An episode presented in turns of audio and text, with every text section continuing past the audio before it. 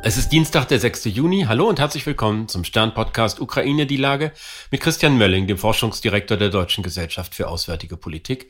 Ich bin Stefan Schmitz vom Stern. Guten Morgen, Herr Mölling. Hallo, guten Morgen, Herr Schmitz. Wir haben alle heute Morgen die Meldung gehört, dass äh, im Südosten der Ukraine der riesige Kachowka-Staudamm gesprengt worden ist oder zumindest zerstört worden ist oder weitgehend zerstört worden ist. Die Kriegsparteien machen sich dafür gegenseitig verantwortlich. Noch ist da vieles unklar, aber können Sie abschätzen, ob dieses Ereignis eine Wende im Krieg bedeuten kann? Also Wende klingt so, wie soll man sagen, so endgültig, ne? als ob sich jetzt hier der gesamte Verlauf um 180 Grad dreht und, und damit unumkehrbar eine, eine neue Dimension einnimmt. So, so weit würde ich, glaube ich, hier auf keinen Fall gehen. Dass die Sprengung des Staudamms dazu führt, dass alle ihre Pläne ändern müssen, das ist, glaube ich, sicher alles das, was mit der Offensive zu tun hat, am unteren Teil des Flusses, das muss man so muss man schon mal anfangen einzugrenzen, äh, wird dadurch sicherlich beeinflusst werden. Was zurzeit noch nicht so ganz klar ist, wie weit auch der Brückenkopf, den die Ukrainer sich ja in diesem Flussdelta erkämpft haben, davon beeinflusst sein wird. Äh, das ist eine, eine, eine glaube ich, wichtige Frage. Ich kann mir schon vorstellen, dass die Ukrainer einen Teil ihrer Pläne darauf aufgebaut haben. Und man wird sicherlich jetzt sich erstmal auf die Evakuierung von äh, Kherson äh, konzentrieren müssen auf der ukrainischen Seite. Das heißt, da ist einfach jetzt ein, wie soll man sagen, möglicherweise durch die russischen Kräfte in Stolperstein gesetzt, sodass man sich jetzt erstmal um andere Dinge kümmern muss. Das ist, glaube ich, eine Verzögerung, aber keine Verhinderung der Offensive. Aber Sie würden schon annehmen oder unterstellen, dass diese Sprengung auch den Versuch darstellt, die Kampfhandlungen zu stoppen, indem man einfach eine riesige Katastrophe anrichtet, die alle Kräfte bindet und damit einen auch die russische Seite auch selbst vor weiteren Niederlagen schützt. Ja, für eine kurze Zeit. Ne? Also das, ähm, ich glaube, wir haben, wir haben ja in den in den letzten Wochen immer wieder darüber gesprochen, dass es darum geht, dem Gegenüber Dilemmata zu präsentieren, auf die er reagieren muss und die ihn zwingen, von seinem Plan abzuweichen. Und ich glaube, so eine Situation haben wir.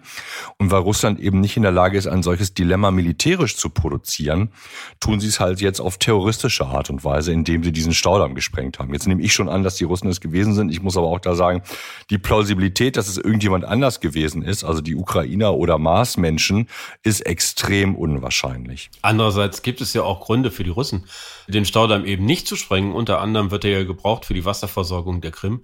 Das heißt, wenn man das langfristige Interesse Russlands betrachtet, nämlich, dass, es, dass sie die Krim kontrollieren, dass sie den Donbass kontrollieren, ist es eigentlich kontraproduktiv, was da passiert ist.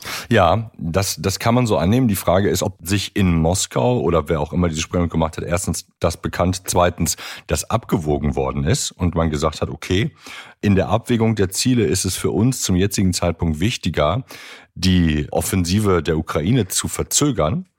Und wir nehmen äh, damit äh, diese Situation in Kauf, dass, ähm, äh, dass möglicherweise die Krim ohne effektive Wasserversorgung oder mit noch weniger effektiver Wasserversorgung auskommen muss. Möglicherweise denkt man sowieso daran, dass man die Krim innerhalb der nächsten Monate evakuieren muss. Dann ist der Wasserverbrauch auch, geht dann auch in den Keller. Oder aber die, die Ukraine würde das sozusagen selber machen, wobei man sagen muss, ich kann mir nicht vorstellen, aber vielleicht fehlt mir da die Fantasie, dass man daraus einen, einen militärischen oder politischen Vorteil ziehen kann, der auch dann die Zeit überdauert, die halt, also einen Effekt erzielen kann, der strategisch ist im Sinne von, das hilft dabei, die Rück Eroberung der ukrainischen Gebiete voranzutreiben. Das sehe ich zurzeit noch nicht. Ich kann mir nicht vorstellen, dass es danach einfacher wird, äh, dieses Flussdelta zu durchqueren. Aber ähm, jetzt sind wir beide keine Geologen und wissen nicht, wie es in dem Flussbett aussieht, ob das tatsächlich eine Hilfe sein kann. Meine erste spontane Reaktion, als ich die Nachricht heute früh gehört habe, war, äh, die Russen werden sich eben nicht einfach so besiegen lassen und die Ukraine im Zweifel eher zerstören, wenn sie sie nicht beherrschen können. Ja, klar. Also ich, ich glaube schon, also wir dürfen, wir dürfen nicht davon ausgehen, dass die russische Führung sagen wird, ja, okay, wir haben jetzt verloren, ist okay, wir lassen das jetzt mal sein. Denn das haben wir ja auch die, die letzten Wochen über immer wieder sozusagen drüber, drüber geredet, über das Macht- und Gewaltsystem des Kremls, wo einfach klar ist, ähm, man geht gemeinsam wahrscheinlich unter. Ne? Es gibt ähm, wenig Möglichkeiten, eigentlich ein, ein Erfolg ähm, oder sozusagen, also auf der einen Seite gibt es ganz wenig Möglichkeiten, seine Schäfchen ins Trockene zu bringen. Auf der anderen Seite, was, was soll man noch tun? Also möglicherweise gibt es auch eine gewisse Form von Ratlosigkeit, aber vielleicht ist auch das meine Ratlosigkeit, dass das Teil eines ganz brillanten Plans ist. Ein Punkt fällt mir jetzt noch ein, naja, die wenn die Ukrainer es gewesen wären, dann müssten, würden sie sich danach ja großen Fragen aus den westlichen Gesellschaften aussetzen. Das sehen wir jetzt ja auch schon in sozialen Medien, dass versucht wird zu kolportieren. Ja, man weiß es halt nicht so genau. Die Ukrainer könnten es auch selber gewesen sein. Wenn die Ukrainer es selber gewesen wären, also nicht nur, dass sie sich damit sozusagen jetzt selber in den Fuß schießen, was die Offensive angeht, es bedeutet auch, ähm, dass man danach, weil es eben für uns ein wichtiger Wert ist, dass man solche, solche Dinge nicht macht, weil hier eine Umweltkatastrophe und eine menschliche Katastrophe erzeugt worden ist für Tausende und Zehntausende von Menschen, dass man sowas nicht macht. Also die Frage ist, wäre ein solches Regime, das das macht, unterstützungswürdig? Man würde wahrscheinlich eine großartige Antwort haben in meisten Teilen, wo man sagen würde, nein, das ist es nicht. Also von daher glaube ich, das spricht, ähm, es spricht alles dagegen, dass die Ukraine das selber gemacht hat, ohne dass man das jetzt endgültig schon bewerten kann. Wir haben ja oft auch darüber gesprochen, dass äh, wie groß die Gefahr eines Nuklearwaffeneinsatzes durch Russland ist. Und könnte es jetzt sein, dass sich am Ende herausstellt, dass die wahren potenziellen Massenvernichtungswaffen in der Region eben dieser Stausam und das riesige Atomkraftwerk in Saporischia sind? Also man, mir stockt so einen Moment lang der Atem, wenn man, ähm, ich sag mal, klassische Massenvernichtungswaffen, vor allen Dingen Nuklearwaffen, auf die gleiche Stufe stellt wie ähm, die Sprengung eines Staudamms. Es gibt so einen Interpretationsweg offensichtlich schon im Völkerrecht, dass man das sagen muss, weil es geht ja nicht darum, was die Art der Waffe ist, sondern was die Art des Effektes eigentlich ist. Ne? Und da muss man schon sagen, das, was hier jetzt passiert, bringt äh, schwere Verwerfungen, möglicherweise auch Tod für Tausende und wahrscheinlich Zehntausende von Menschen und auch für die Umwelt.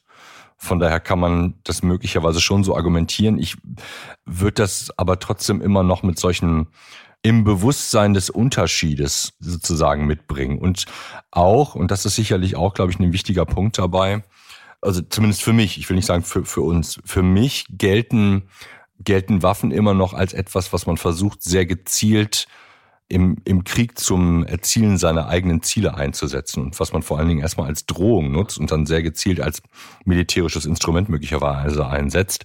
Hier sehen wir dann tatsächlich eher wahrscheinlich eine eine Terrorwaffe oder eine, ja, auch eine, eine Waffe, wo wo keine organisierte Gewalt und kein militärisches Ziel großartig mehr dahinter steht oder in der Abwägung mehr dahinter steht. Etwas, womit ich oder auch wir im, in der Experten-Community im Westen sagen könnte, na ja, das kann man sozusagen schon in irgendeiner Art und Weise ein, einsortieren. Es fällt aus jedem Maßstab eigentlich heraus wahrscheinlich, was da passiert ist, was die, was die Sprengung des Staudamms angeht. So muss man sagen. Was das Kernkraftwerk angeht, glaube ich, muss man noch ein bisschen differenzierter hingucken und jetzt mal die nächsten Stunden abwarten, was die Bewertung von Experten ist, wie, wie soll ich sagen, wie dramatisch der Verlust des Wassers für das Kernkraftwerk selber ist.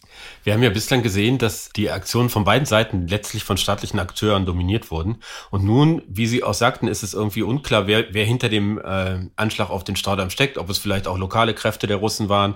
Auf der ukrainischen Seite sieht man, dass plötzlich Milizen auftauchen, die auch irgendwie ein bisschen undurchsichtig sind und zum Teil einen rechtsextremen Hintergrund haben. Müssen wir fürchten, dass mit zunehmender Eskalation dieses Konfliktes die regulären Führungen an Kontrolle verlieren und das alles irgendwie anarchischer läuft? Nee, ich glaube, man kann das nicht in die, in die gleiche, in die gleiche Waage sozusagen werfen, ne? an die zwei Schalen einer Waage werfen. Das eine wäre ja der, also auf der, was wir jetzt am, in dem ersten Teil dessen, was Sie gesagt haben, wäre der, der Verlust der Kontrolle in der, in der Kommandokette auf der russischen Seite. Das kann schon sein. Das haben wir in der, in der Vergangenheit ja dann doch öfter gesehen oder quasi seit, seit Anfang des Krieges gesehen. Also wenn wir jetzt nochmal ganz an die ersten Tage des Krieges zurückgehen, die Unfähigkeit Russlands, seine Kräfte, seine militärischen Kräfte zu koordinieren, hat ja dazu geführt, dass man den, den Flughafen äh, vor Kiew wieder verloren hat weil man einfach die, die sozusagen die Sequenz, in der die einzelnen Truppenteile eintreffen, nicht voneinander gekriegt hat. Und das ist ja nicht besser geworden seitdem. Ne? Wir erinnern uns daran, dass man auch die Logistik ähm, nicht auf die Kette gekriegt hat, so dass man diese diese kilometerlange Kette von von Fahrzeugen äh, vor Kiew gehabt hat. Das ist aber die eine Seite und das wird also die die Frage, kriege ich meine militärischen Kräfte organisiert oder nicht? Das ist was anderes als die Frage von Freischärler-Aktionen auf der ukrainischen Seite oder mit, Ukra mit der Ukraine sympathisierenden Seite, auch teilweise möglicherweise frei agierenden Freischälern oder Leute, die sozusagen sich vielleicht gar nicht mal organisieren und das spontan machen. Oder aber die sich zum Teil mit der Ukraine äh, sozusagen koordinieren, das, was wir rund um Belgorod gesehen haben. Ähm, das ist ja kein Verlust von Command und Control, von, von Befehlsgewalt, sondern ich denke schon ein so würde ich es interpretieren, einen Freiraum, den man auf ukrainischer Seite gibt, auch eine gewisse Art von Verneinungsmöglichkeit, dass man direkt etwas mit diesen Kräften zu tun hat und ja auch ein Teil von militärischer Taktik oder von, von, von äh, Gesamtverteidigungstaktik, dass man sagt, wir haben Kräfte, die frei agieren können, die nach ihrem Dünken bestimmte Aktionen starten können. Wir unterstützen die vielleicht auch mit Material, mit Sprengstoff etc. etc. Aber die vor Ort sind am besten in der Lage zu beurteilen, wie sie ihre Ziele erreichen. Das ist quasi eine Ausweitung der Kampfmittel, wenn Sie so wollen. Ne? Aber das erzeugt ja kein Chaos auf der ukrainischen Seite, sondern auch auf der russischen Seite. Während das, was die Russen, äh, was die russischen Soldaten oder die russische Kommandokette macht, ähm, ja ein Chaos auf der russischen Seite zusätzlich erzeugt. Also das ist, glaube ich, im Effekt nutzt es beides ja eher den Ukrainern, dass, dass wir da sozusagen so eine Vervielfältigung von Akteuren auf der ukrainischen Seite und den Verlust von Kontrolle auf möglichen Verlust von Kontrolle auf der russischen Seite einfach haben. Und was man noch mit einweben muss, die Russen verlieren auch an Kampfkraft, weil sie jetzt die Wagner-Truppen rausgeschmissen haben. Das darf man auch nicht vergessen. Das geht jetzt gerade unter. Das wird heute komplett untergehen wegen dieser, ja, wegen des, des Damm, wegen der Dammsprengung. Aber auch da passiert was, was für den Verlauf des Konfliktes erheblich sein wird, denn da verliert man gerade Kampfkraft. Ich danke Ihnen, Herr Melling. Ich danke Ihnen, Herr Schmitz. Das war Ukraine die Lage. Die nächste Folge finden Sie, wenn Sie mögen, am Freitag bei Stande.de, RTL Plus Musik und überall, wo es Podcasts gibt. Ganz herzlichen Dank und hoffentlich bis Freitag.